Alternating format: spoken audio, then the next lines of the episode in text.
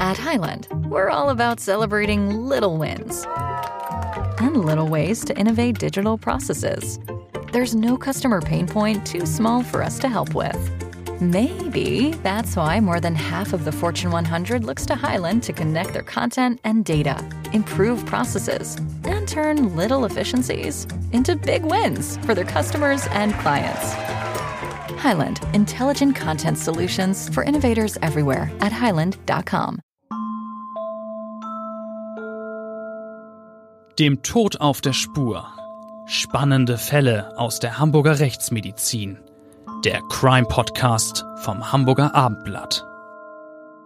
Moin und herzlich willkommen zu unserem Abendblatt Crime Podcast. Heute wieder mit unserem bewährten Team. Nämlich Gerichtsreporterin Bettina Mittelacher, die man ja eigentlich äh, hier gar nicht mehr vorstellen muss.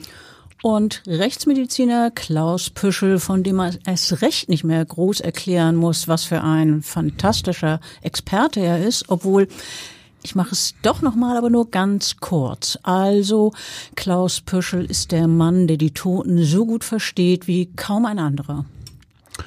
Umso mehr äh, freue ich mich, dass wir uns heute ein äh, Thema äh, gewählt haben, ja, so in den Mittelpunkt stellen, mit dem wir Rechtsmediziner immer wieder einmal konfrontiert werden bei vielen recht unterschiedlich gelagerten Fällen, nämlich es geht um die Exhumierungen.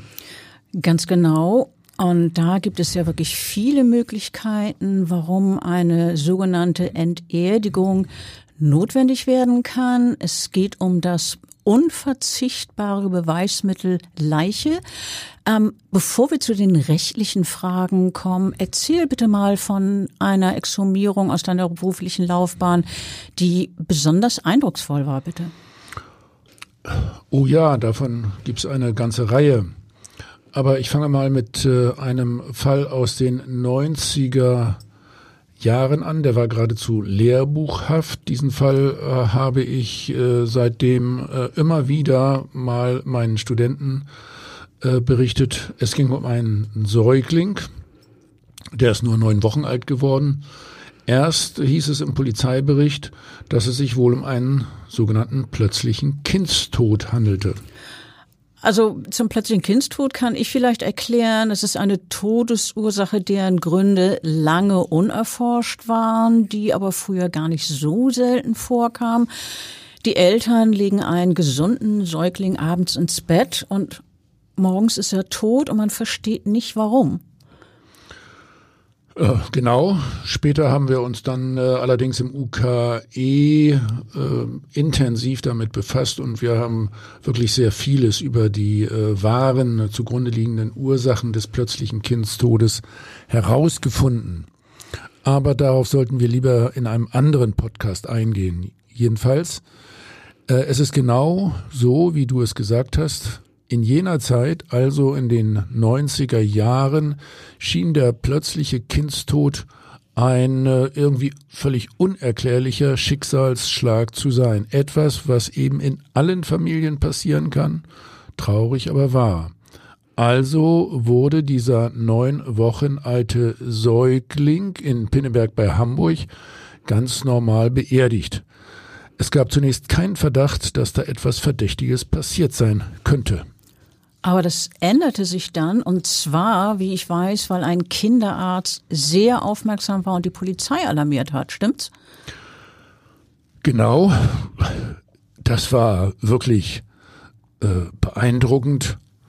Ja, irgendwie kaum glaublich, wie dieser Mediziner damals reagiert hat. Was ist denn passiert?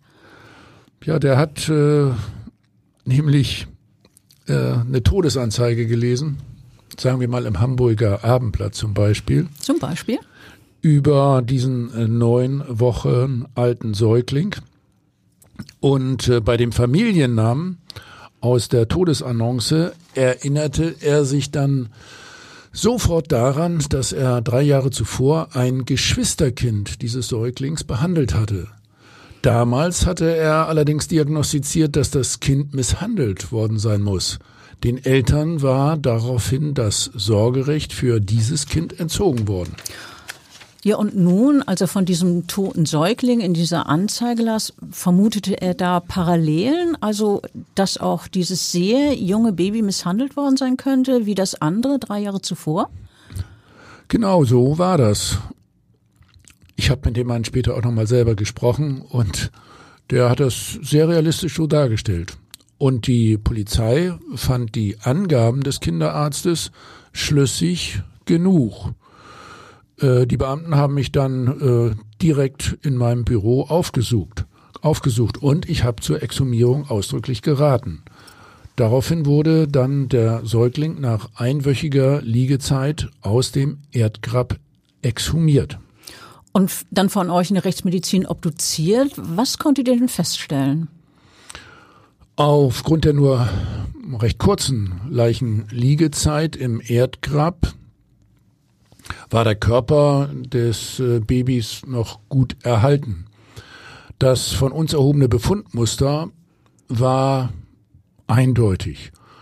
Äh, ohne jegliche abgrenzbare äußere Verletzung hatte das Baby zahlreiche, insgesamt 14, unterschiedlich alte Rippenbrüche, darunter auch einen ganz frischen, und äh, außerdem eine ausgeprägte Blutung unter der harten Hirnhaut, ein sogenanntes subdurales Hämatom, äh, sowie ausgedehnte fleckförmige Blutungen im Augenhintergrund im Bereich der Netzhaut.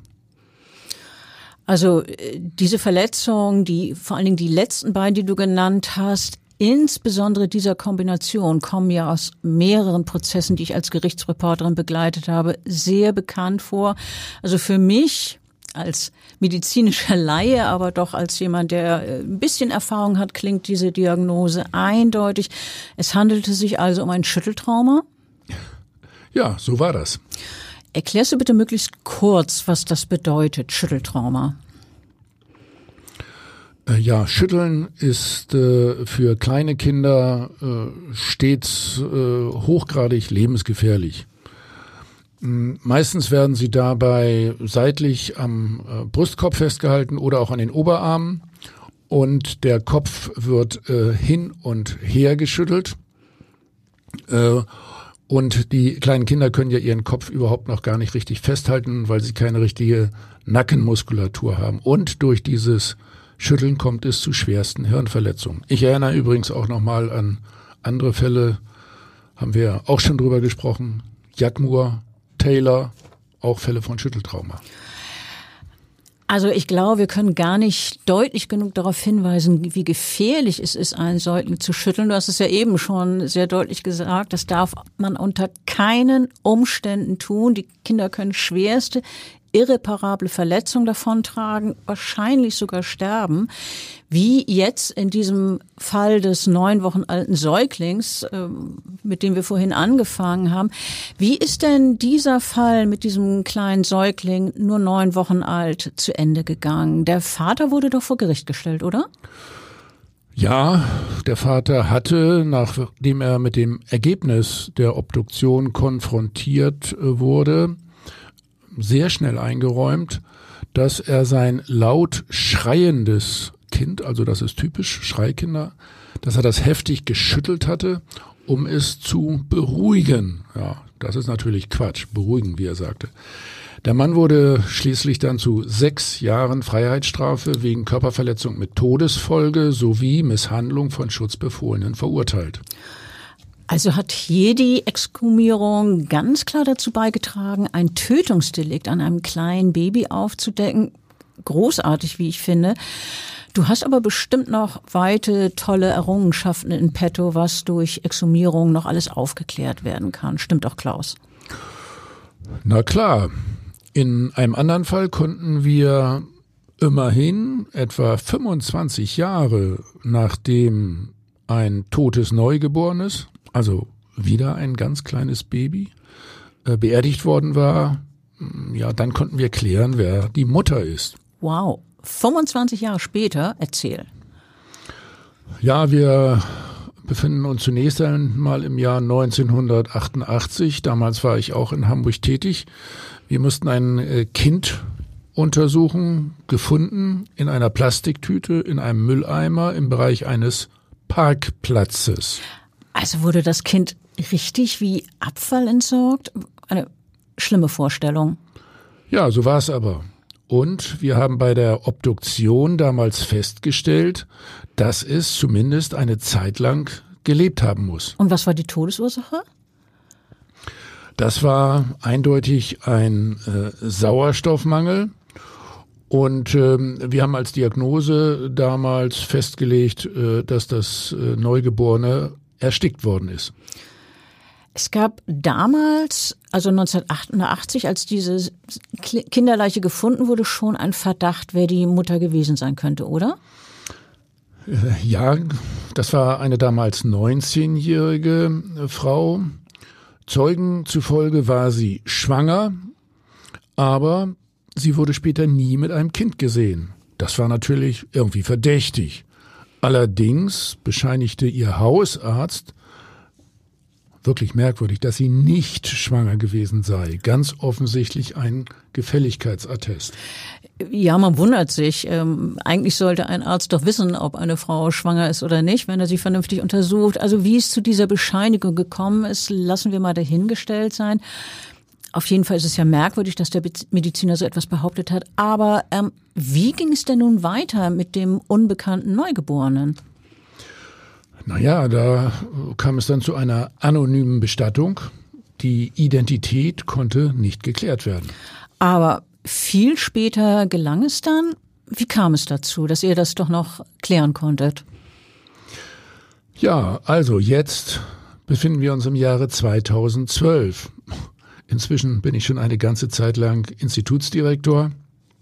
Jetzt werden auf einem Dachboden in dieser Region zwei weitere Babyleichen gefunden. Und die inzwischen 43-Jährige gesteht nämlich dass sie die Kinder getötet hat, als Neugeborene. Nun erhärtete sich der Verdacht, dass die Frau doch auch die Mutter des 1988 gefundenen toten Neugeborenen gewesen sein könnte. Jetzt wurde eine Exhumierung angeordnet. Eine anschließende DNA-Analyse sollte dann Klarheit bringen. Und das hat sie getan, oder? Ja, es konnte anhand des DNA-Vergleichs eindeutig festgestellt werden, dass die damals 19-Jährige, die früher schon im Verdacht stand, wirklich die Mutter war. Irgendwie schon ziemlich sensationell, finde ich, nachdem ein Baby 25 Jahre in der Erde lag. Äh, also wirklich, ich finde das wie du schon sagst, total sensationell. Äh, lass mich mal rechnen. Also 1988 war die Geburt, 2012 die Exhumierung. Dazwischen liegen also 24 Jahre, fast ein Vierteljahrhundert. Ähm, eine Straftat, die für die Mutter in Betracht kommt, nämlich Totschlag an ihrem Neugeborenen, war verjährt. Stimmt, ähm, weil Totschlag verjährt ja nach 20 Jahren.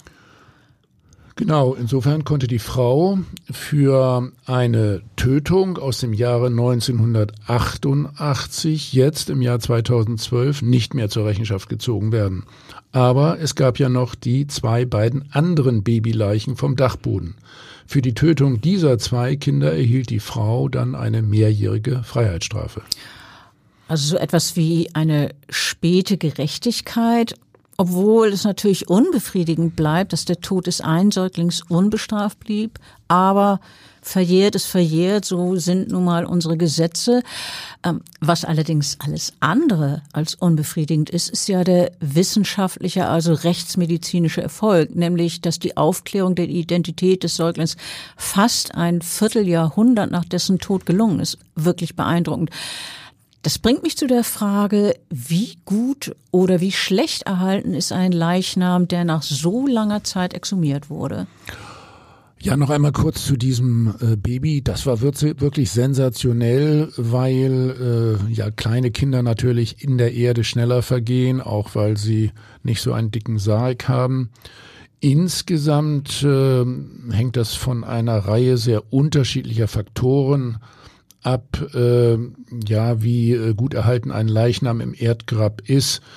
Also das Wichtigste ist der Faktor Zeit. Äh, dann kommt es auch darauf an, wie der Leichnam vor der Beerdigung gelagert war. Es kommt auf die Qualität des Sarges an, also ob das äh, sehr äh, derbes, stabiles, hartes Holz ist. Und auch die Bodenbeschaffenheit spielt eine große Rolle. Ähm, was ist denn jetzt konkret in diesem Fall noch feststellbar gewesen? Oder was kann man allgemein bei Kindern in diesem Alter noch feststellen? Hm, naja, also äh, allgemein kann man sagen, äh, dass äh, Fremdkörper in Leichen erhalten bleiben.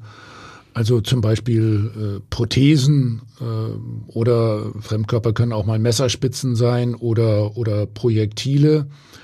Und für alle Leichen, natürlich nicht nur für Kinderleichen, äh, gilt, äh, dass Knochenbrüche äh, erhalten bleiben. Man kann auch frische und alte Knochenbrüche unterscheiden.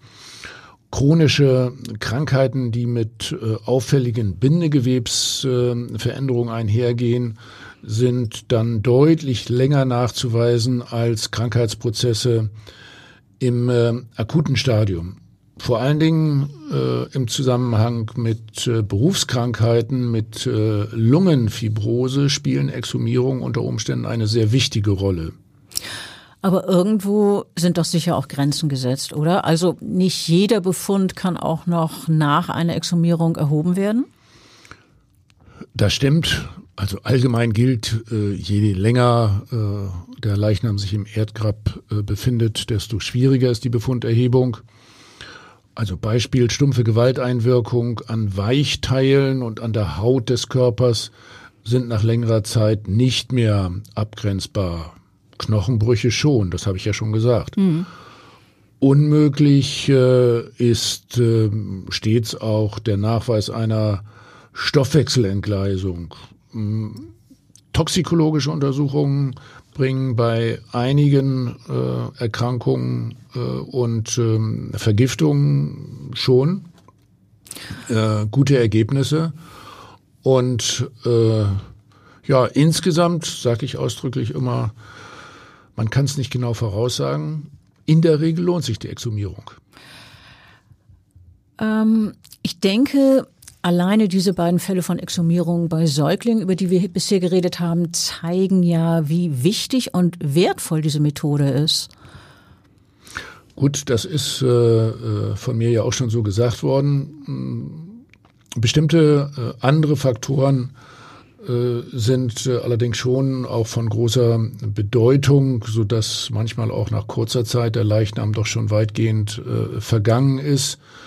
Also Temperaturverhältnisse, das habe ich schon gesagt, Feuchtigkeit, Bodenbeschaffenheit, Sargbeschaffenheit. Äh, und ein wenig kommt es übrigens auch auf den Erfahrungsschatz des Obduzenten an. Und ich kann hier an der, dieser Stelle sagen, dass nirgendwo so viele erfolgreiche Exhumierungen durchgeführt worden sind wie hier bei uns in Hamburg. Wieso wundert mich das nicht?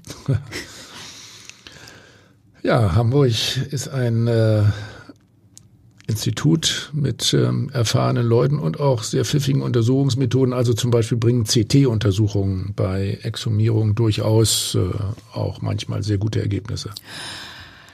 Also ich weiß, dass in der Vorstellung mancher Menschen das so ist, dass einer Exhumierung schon etwas Anrüchiges anhaftet. Schließlich wird dabei ja der beerdigte Körper eines Verstorbenen aus seinem Grab geholt. Aber Ihr empfindet das natürlich anders. Ähm, ihr seht den wissenschaftlichen Aspekt, ihr seht die Erkenntnisse, die daraus äh, gewonnen werden können. Insgesamt ein Fazit, du hast schon angedeutet, es lohnt sich immer oder es lohnt sich fast immer.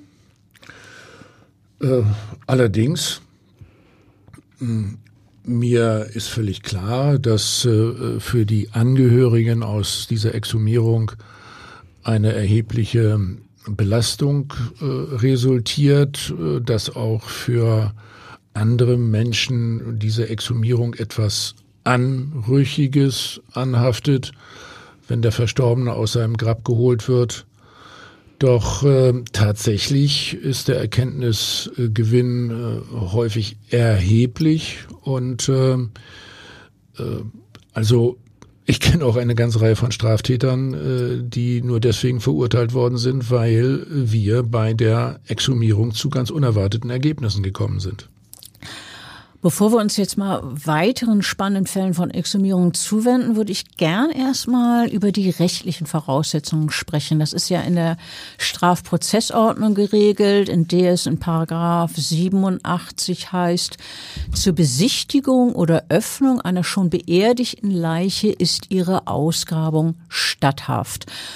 Ja, und so eine Exhumierung wird ja immer dann notwendig, wenn sich erst nach der Beerdigung Aspekte ergeben, die eine Leichenöffnung erforderlich machen, also Hinweise, dass es sich um einen Tötungsdelikt handeln könnte, beispielsweise.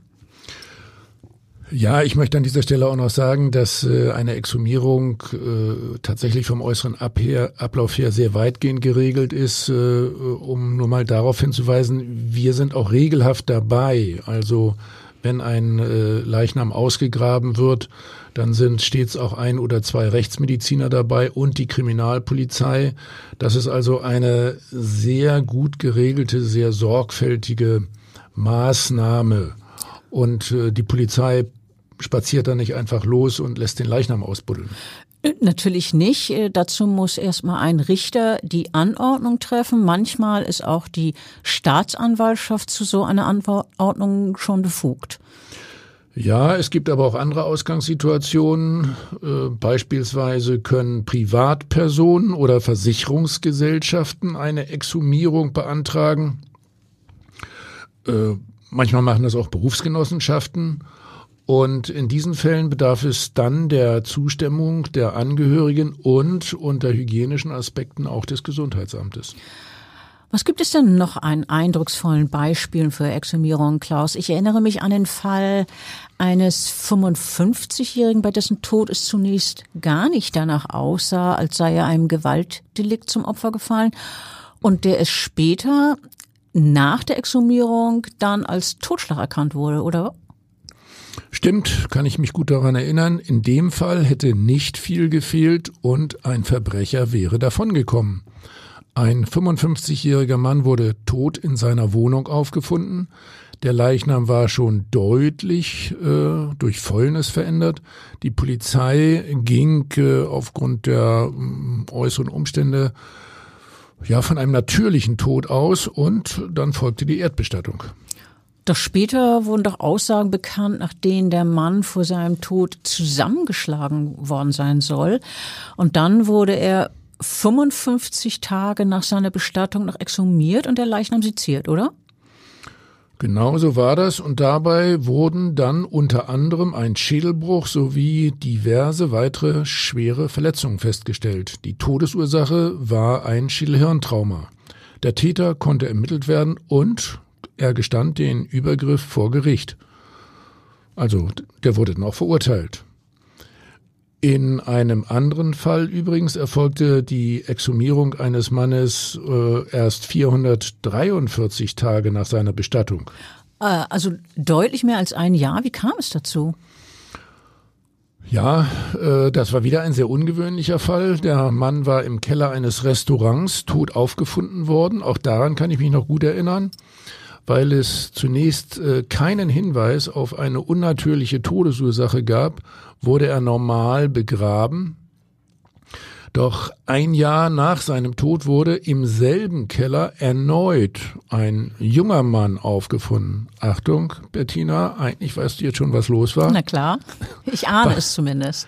Bei äh, diesem neuen Todesfall stellte sich jetzt heraus, äh dass der man an einer Kohlenmonoxidvergiftung gestorben war. Also wurde jetzt auch der äh, lange zuvor verstorbene 36-Jährige exhumiert und untersucht und das Ergebnis, auch er hatte eine tödliche Kohlenmonoxid-Intoxikation. Ehrlich gesagt, da kann jemand bei der äußeren Leichenschau nicht wirklich gut aufgepasst haben, denn die Verstorbenen haben ja eigentlich, das haben wir auch schon wiederholt besprochen, typische hellrote Leichenflecke. Also da hat jemand bei der äußeren Leichenschau offenbar gepennt. Aber wenn wir jetzt das Ergebnis wissen, dann Rückschau habt ihr ja beide Todesfälle klären können, dann ist dieser Befund ja nicht nur wahnsinnig wichtig, um die Todesursache zu klären, sondern auch, weil ja womöglich in diesem Keller eine weitere Gefährdung durch Kohlenmonoxid bestanden hat. Also vielleicht weitere Menschen, die in diese Räume kommen, in Lebensgefahr gewesen wären so mit diesen beiden Ergebnissen, die ihr ja dann ähm, liefern konntet, konnte man dann die Gefahrenquelle suchen und beseitigen. Also äh, hat euer Obduktionsergebnis womöglich Menschenleben gerettet. Ja, genau. Gefahrenquelle sind ja bekanntermaßen vor allen Dingen defekte Heizungen. Äh, man muss in äh, äh jedem Fall in für diesen Fall konstatieren, äh, wir haben ganz wichtige Erkenntnisse gesammelt für andere, nämlich die, die äh, sonst später in diesem Keller gefährdet gewesen wären und ganz allgemein, da kommt jetzt wieder mein üblicher Spruch, von den Toten lernen wir für die Lebenden. Ja, diesen Satz habe ich schon häufiger von dir gehört. Ein Motto übrigens, das mich absolut überzeugt. Aber äh, bitte doch jetzt wieder zurück zu den Exhumierungen. Ah, also das muss schon immer wieder gesagt werden. Also und selbst die Exhumierungen äh, ja, äh, bringen eben ganz wichtige Erkenntnisse dann für die Lebenden. Auch von Exhumierungen lernen wir für die Lebenden, also von den ganz alten Verstorbenen. Äh, gerne. Also ich kann auch den Fall eines Dachdeckers äh, bieten, der ein Jahr nach Diagnostizierung eines Lungenkrebsleidens, äh, nämlich eines Bronchialkarzinoms, verstorben war. Dieser Mann wurde 185 Tage nach seiner Beerdigung exhumiert. Dabei wurden dann noch etliche weitere Geschwülste und Metastasen, äh, unter anderem in äh, beiden Lungenflügeln festgestellt. Ja, und die zugrunde liegende Ursache, dieser Mann hatte im Laufe seines Arbeitslebens viel mit äh, Asbest zu tun. Das konnten wir dann auch durch äh, weiterführende Untersuchungen im Lungengewebe eindeutig zeigen. Wir haben dort nämlich noch die Asbestfasern nachweisen können, die er eingeatmet hatte. Und äh, damit wurde dann schließlich anerkannt, dass eine Berufskrankheit zum Tode geführt hat. Was ja sicherlich für seine Witwe von großer Bedeutung war. Genau dadurch erhielt sie dann eine viel bessere Rente. Okay, das ist ja auch ein sehr, sehr gutes Ergebnis dann. Wichtig für die Überlebenden. Absolut. Ähm, kommen wir jetzt mal zu einem ganz besonderen Fall, in dem es nicht zu einer Exhumierung kam, sondern zu sage und schreibe 134. Bitte nochmal. Ich wiederhole 134. Das ist der Fall eines mörderischen Krankenpflegers, der über Jahre im Klinikum Oldenburg und dann später in einem Krankenhaus in Delmenhorst Menschen tötete. Es ging um den ungeheuren Verdacht, dass er schwerkranken Patienten Medikamente spritzte, um sie dann zu reanimieren und gewissermaßen ja als Retter und Held dazustehen. Das war so eigentlich das Ansinnen dieses Krankenpflegers gewesen.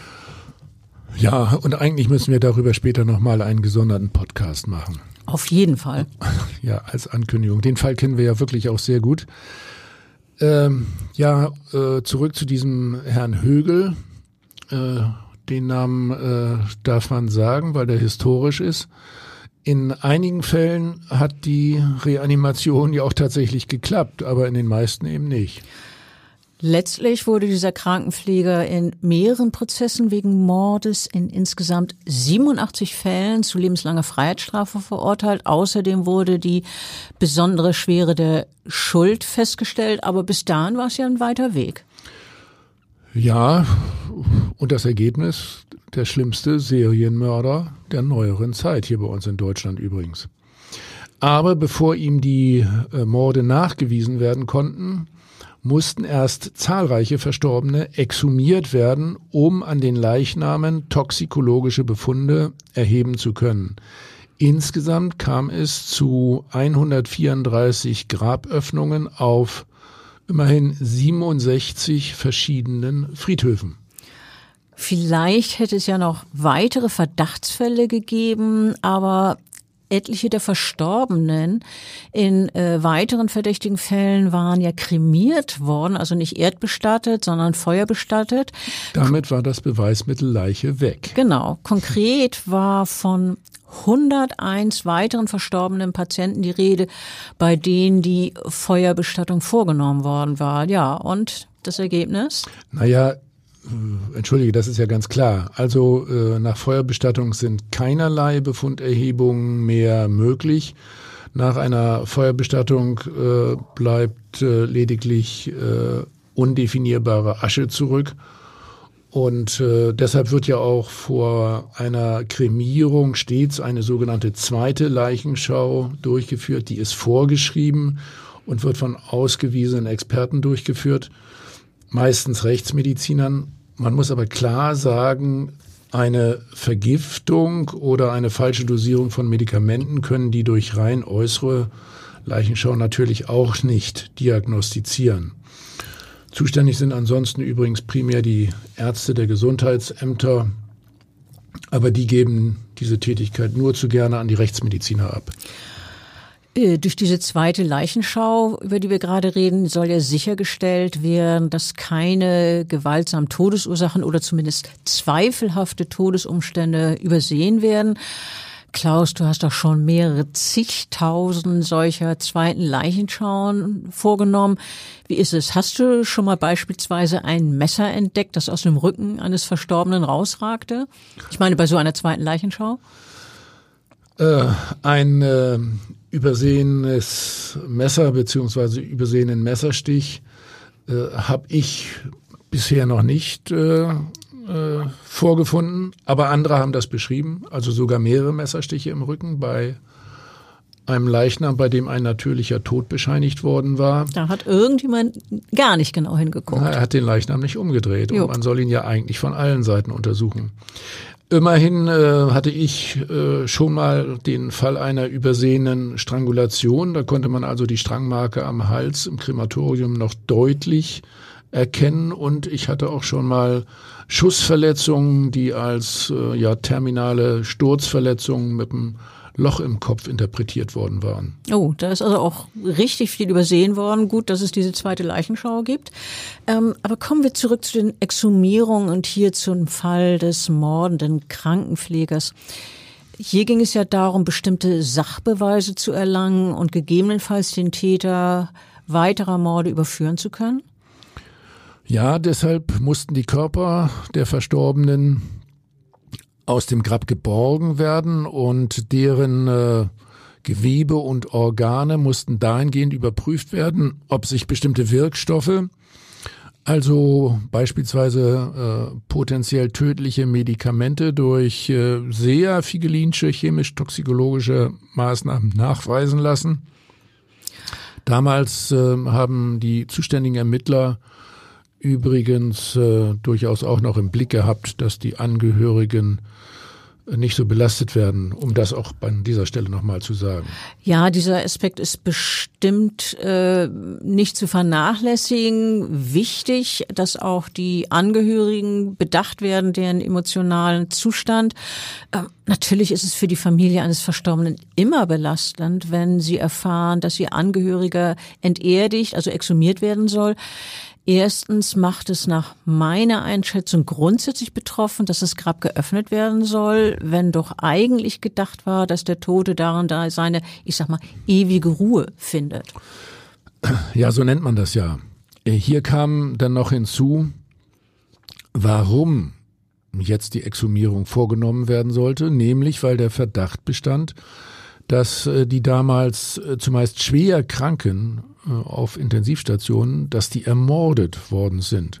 Und das auch noch in einem Krankenhaus, auf der Intensivstation. Also da, wo sie eigentlich bestens versorgt werden sollen.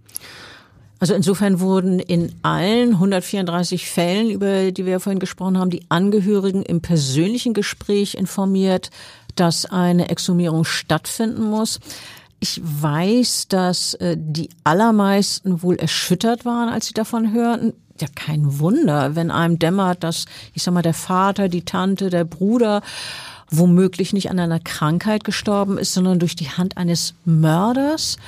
Ähm, soweit ich weiß, kamen bei manchen Angehörigen sogar Schuldgefühle beziehungsweise Selbstvorwürfe auf. Ja, das habe ich äh, auch so wahrgenommen nach dem Motto, also wie konnte ich äh, meinen Liebsten nur einem Mörder anvertrauen? Ja, so in etwa muss es gewesen sein. Also natürlich haben die Leute das nicht gewusst, dass da ein Mörder am Werk ist. Die haben ihre Angehörigen ins Krankenhaus gegeben und haben auf, auf gute medizinische Versorgung gehofft und damit gerechnet. Ähm, aber natürlich kommt dann, wenn man sowas hört, dass da ein Mörder am, am, Werk gewesen sein soll, zumindest die Überlegung, warum bin ich nicht früher misstrauisch geworden? Ähm, es gab allerdings auch einige Angehörige, die äh, zunächst die Zustimmung zur Exhumierung verweigerten. Ja, aber ganz klar, äh, das geht natürlich nicht, äh, wenn es um den Vorwurf eines Tötungsverbrechens geht. Dann kann eine Enterdigung äh, auch ohne Zustimmung der Angehörigen erfolgen. So war das auch hier. Aber diese Menschen, die das nicht so gerne wollten, die kannten dann natürlich die Gesetzeslage nicht eindeutig. Wohl kaum. Also ist ja klar, man vertieft sich ja nicht üblicherweise unbedingt als erstes in Gesetzestexte, wenn man mit so einer emotional schwer belasteten Situation konfrontiert wird. Hallo, dein, was weiß ich, Vater, Onkel soll exhumiert werden. Jedenfalls weiß ich, dass sich die meisten Angehörigen, nachdem die Polizeibeamten in Ruhe mit ihnen darüber gesprochen haben, dann doch von der Notwendigkeit einer Exhumierung überzeugen ließen, was ja auch sehr gut war. Ja, und das Ergebnis äh, sprach ja dann auch äh, wirklich für sich. Immerhin konnte der Krankenpfleger durch die Ergebnisse aus den Exhumierungen und den dann erfolgten Obduktionen und chemisch-toxikologischen Untersuchungen wiegen deutlich mehr als äh, 80 äh, Kapitalverbrechen, also dann als Mord äh, eingestuften Tötungsverbrechen überführt werden. Das lag äh, übrigens an der in dieser Situation wirklich sehr ausgefeilten äh, Technik der chemisch-toxikologischen Untersuchungen, die sind ja äh, heutzutage ja so fein eingestellt, dass man auch kleinste Substanzmengen noch nachweisen kann und in diesem Falle sogar an Leichen, die schon längere Zeit im Erdgrab gelegen haben. Also eine super Leistung der forensischen Toxikologen. Ja, also wirklich toll, dass das alles gelingen konnte. Ähm, ich wollte allerdings nochmal auf das Prozedere bei der Exhumierung selbst zurückkommen. Hier im Fall des mordverdächtigen Krankenpflegers war es ja so, dass man sich bei den Exhumierungen gegen etwaige ungebetene Gäste schützen wollte. Also mit anderen Worten Neugierige, die vielleicht mitbekommen haben, dass da auf dem Friedhof irgendwas Ungewöhnliches geschehen soll und zugucken wollen. Vielleicht sogar fotografieren oder filmen. Ja, das ist ja äh, leider bei uns weit verbreitet, dieses äh, ja, sensationelle Denken. Klar, so ein spektakulärer Fall zieht äh, auch Neugierige an, auch von den Medien, finde ich sehr negativ. Also solche Fotos oder Filmaufnahmen wären, wären sicher begehrt. Andererseits finden, wissen Journalisten auch, dass die Privatsphäre von Personen geschützt werden muss und man nicht einfach überall aufmachen, Aufnahmen machen darf. Ähm, Im Übrigen wird doch bei Exhumierung auch ein Sichtschutz aufgestellt, oder? Damit die Polizei und alle anderen Beteiligten in Ruhe arbeiten können und die Angehörigen nicht unnötig gestört oder belastet werden? Ja, das kommt auf die Ausgangslage drauf an. Hier im Fall Högel äh, war das Ganze natürlich äh, von großem öffentlichen Interesse. Also normalerweise werden rund äh, um das äh, betreffende Grab herum äh, Planen aufgestellt. Äh, übrigens wird auch, bevor es äh, äh, richtig losgeht, normalerweise mit entsprechenden Fotos dokumentiert, wie ein Grab aussah aber vor allen Dingen auch darum, damit man es äh, später nach den Untersuchungen wieder so herstellen kann, wie es äh, vorher ausgesehen hat, äh, bevor es dann eben zu dieser Exhumierung kam. Also man will darauf achten, dass der Grabstein genauso ausgerichtet wird wie vorher, die Bepflanzung soll möglichst aussehen wie vorher etc. Ja, genau, soweit das eben möglich ist in dieser Situation. Und jetzt erzähl doch bitte mal, Klaus, ähm, wie das Ganze technisch vorgeht, vor sich geht. Es wird ja nicht alles mit Schaufeln ausgehoben, sondern erstmal kommt ein Bagger zum Einsatz, oder? Äh, ja, ich kann übrigens sagen, dass wir äh, für Exhumierungen ein, ein sehr spezielles Team haben. Das besteht aus äh, Rechtsmediziner, dann auch einem forensischen Biologen und einer Anthropologin. Also das geht wirklich sehr professionell äh, zu. Äh, dann lass mich noch sagen, die Särge liegen ja üblicherweise in einer Tiefe von 160 bis 180 Zentimeter und äh, die oberen 100 bis 120 Zentimeter, äh, die kann man dann äh, ohne weiteres mit einem Bagger zunächst einmal abheben. Und am Ende, wenn man sich also dann allmählich dem Sarg nähert, wird dann mit ganz feinem Gerät gearbeitet, sowas wie kleine Löffel und Pinsel, um wirklich alle Knochen und alle menschlichen Strukturen aufsammeln zu können? Äh, ja, das kommt natürlich auf die jeweilige Situation drauf an. Äh, wir nehmen übrigens auch Proben aus der Umgebung des Sarges, um äh, die auch chemisch-toxikologisch vergleichsweise zu untersuchen. Und dann nochmal prinzipiell, es macht einen Unterschied, ob eine Exhumierung nur wenige Jahre nach dem Begräbnis stattfindet oder viele Jahrzehnte später. In der ersten Zeit ist äh, ja der Sarg dann äh, auch noch äh, vorhanden. Ähm, ja, wie geht man denn im Einzelfall vor oder was ist dann anders? Ja, naja, äh, also wenn der, wenn der Sarg noch intakt ist, dann äh, ist die Ausgangssituation für uns einfacher und für die Polizei. Äh, dann wird der äh, Sarg insgesamt aus dem Erd Erdgrab herausgehoben und der Sarg wird zu uns in die Rechtsmedizin äh, transportiert. Ansonsten, wenn das Holz tatsächlich schon vergangen ist, dann arbeiten wir ganz fein mit ja kleinen Schaufeln, Maurerkellen, Pinseln, Handbesen um uns ähm, an die einzelnen Knochen äh, exakt heranzuarbeiten und äh, auch möglicherweise dann äh, wichtige Beifunde nicht zu übersehen. Das ist wirklich spannend. Ähm, um aber nochmal auf die Angehörigen zurückzukommen, die wollen doch in vielen Fällen dabei sein, oder? Ja, das äh, hängt äh, auch von der Ausgangssituation äh, drauf an. Also bei Tötungsverbrechen halten die sich eher in der Ferne. Und äh, ich kenne aber auch eine Reihe von Exhumierungen, bei denen ich als Rechtsmediziner tätig war, bei denen Angehörige ja ganz genau zugeschaut haben. Und wie hast du die Angehörigen erlebt? Erschüttert, traurig, geschockt? Ja, ehrlich gesagt, so und äh, so. Also meistens sind schon eine Vielzahl von Emotionen dabei solche, die du genannt hast, äh, gerade diese negativen treffen auf viele jener Angehörigen äh, zu, die im Fall des mordenden Krankenpflegers bei den Exhumierungen dabei waren. Es gibt aber auch äh, manche andere Fälle mit äh, ganz anderen Gefühlsregungen der Angehörigen, kommen, ja, oder nicht so ohne weiteres vorzustellen, äh, da gibt's tatsächlich dann auch manchmal Freude und Dankbarkeit. Oh ja, ich weiß genau, worauf du hinaus willst. Na, Beziehungsweise, was? du meinst. Über solche Fälle habe ich ja auch schon mehrfach geschrieben. Wenn nämlich äh, durch eine Exhumierung ein lange verschollener Mensch identifiziert werden kann, also beispielsweise jemand, der seit dem Zweiten Weltkrieg vermisst wurde und die Angehörigen ihn dann nach einer Exhumierung und Identifizierung beispielsweise in ein Familiengrab betten können. Ähm, so war das doch unter anderem in diesem Fall eines Italieners, der im Krieg gefallen war, also im Zweiten Weltkrieg gefallen war und dessen Familie mehr als 70 Jahre lang verzweifelt nach ihm gesucht hatte. Ja, das war wirklich ein sehr spezieller Fall.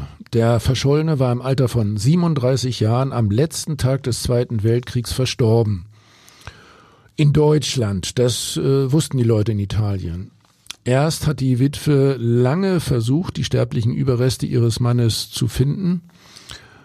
Das war übrigens äh, in der Gegend äh, des Rheines äh, äh geschehen, wo er zunächst einmal äh, beerdigt wurde, unbekannt.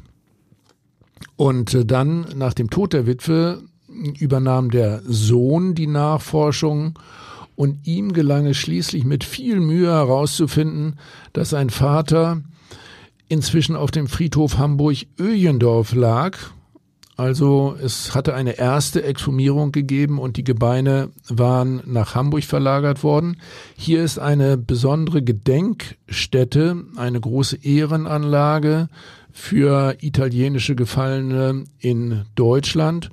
Und äh, dieses Grab war zunächst einmal anonym, was wir dann näher untersucht haben. Es waren doch ursprünglich zehn Gräber, die in Betracht kamen, wo dieser Mensch, nach dem gesucht wurde, hätte liegen können. Und alle diese zehn Gräber waren anonym. Anonym, so war das doch, oder? Genau, und die haben wir alle exhumiert. Ja, und dann wir reden jetzt äh, von dem Jahr 2015, ähm, als diese Exhumierungen stattfanden, bei denen du auch dabei warst und bei denen der Sohn des Verschollenen dabei war. Ähm, das war im November 2015, stimmt's? Ja, genau, echt spannend. Ich erinnere mich auch noch an die Jahreszeit. Es war so etwas düster, neblig, so fast wie man sich das vorstellt auf dem äh, äh Friedhof, aber sehr positive Grundstimmung. Also dieser äh, Sohn des Verschollenen, der wollte unbedingt mit vor Ort sein. Das konnte ich auch gut verstehen. Immerhin deutete sich ja nun an, äh, als würde eine jahrzehntelange Suche zu einem Ende kommen. Der Sohn war damals übrigens selber schon 78 Jahre alt. Ich erinnere mich, wie aufgewühlt er bei der Exhumierung war, rastlos, ruhelos. Äh, der tigerte geradezu um uns herum und dabei sprühte er vor Energie und gespannter Erwartung. Ne, kein Wunder, das war ja auch ein ganz besonderer Tag für den Mann. Der Italiener hoffte, dass ihr ihm mit den Exhumierungen helfen konnte, dass sein Vater wiedergefunden wird und dass er dann in der heimatlichen Familiengruft in Italien äh, begraben werden könnte. Das war der Traum des Mannes. Der Vater sollte Seite an Seite mit seiner geliebten Ehefrau beerdigt werden. Sie war 1986 verstorben. Seitdem war der Sohn auf der Suche nach diesem verschollenen Vater. Ähm, auch hier in diesem Fall von dem äh, verschollenen Weltkriegssoldaten ging es ja letztlich um einen DNA-Abgleich, um herauszufinden, ob es sich um Vater oder um Vater und Sohn handelte. Ja, also wir haben damals dem Vater natürlich auch ähm, einen DNA-Abstrich abgenommen und haben die äh, Knochen untersucht, die wir exhumiert haben. Und der Abgleich hat äh, die Sicherheit gebracht, dass wir den richtigen Verschollenen gefunden haben. Ja, äh, tolles Ergebnis. Äh, aber ich wundere mich ein bisschen, 70 Jahre alte Knochen. Also 70 Jahre lang war dieser Mann schon tot. Da ist es doch bestimmt nicht selbstverständlich, DNA zu finden und äh, diese einzigartigen Merkmale festzustellen. Nee, dafür braucht man äh, natürlich besondere Techniken. Das ist ganz und gar nicht selbstverständlich. Also es geht sozusagen um alte DNA, so beschäftigt man, äh, bezeichnet man die auch. Aber auch dafür haben wir äh, am Hamburger Institut einen Spezialisten, der sich mit den Techniken äh, für alte DNA besonders gut auskennt und insbesondere mit der Untersuchung ja von äh, zerpulverten Knochen. Jedenfalls gelang am Ende der Abgleich mit einer Sicherheit von immerhin 99,99994 Prozent. Also ziemlich Ziemlich Ey. eindeutig allerdings. Ganz ich, glaub, ich glaube, so eine Zahl stellt sogar ein Wissenschaftler zufrieden, auch wenn es nicht 100 Prozent aber sind aber so nah also, dran, dass, dass es äh, man ja, das ja, ist eindeutig von einem eindeutigen Ergebnis äh, sprechen kann. Also ich finde es immer wieder wirklich schön und wertvoll, äh, wenn die Wissenschaft bei auch emotionalen Themen helfen kann, so wie in diesem Fall. Ja, das war damals äh, wirklich ein sehr erhebender Moment für uns mit dem Vater, äh, der tatsächlich unsere Anthropologin weinend im Grab umarmt hat. Und äh, für mich war später sehr, sehr bewegend, als ich in Italien tatsächlich in einem Dom noch einmal die Geschichte erzählen durfte und äh, als äh, viele Italiener uns beglückwünscht haben und äh, als dann schließlich dieser Mann neben seiner Ehefrau in unserer Gegenwart zu Grabe getragen wurde. Ich stelle mir das als sehr erhebenden Moment vor, einen sehr schönen Moment. Ja, und letztlich auch wieder das tolle Ergebnis einer Exhumierung und dessen, was danach dann passiert ist. Ja, wirklich heute wieder interessante Themen. Vielen Dank und ja, natürlich freue ich mich auf ein nächstes Mal. Ja, Rechtsmedizin ist faszinierend. Tschüss. Weitere Podcasts vom Hamburger Abendblatt finden Sie auf abendblatt.de slash podcast.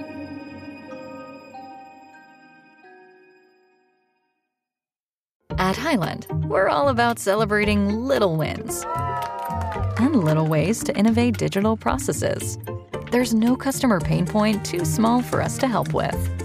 Maybe that's why more than half of the Fortune 100 looks to Highland to connect their content and data, improve processes, and turn little efficiencies into big wins for their customers and clients.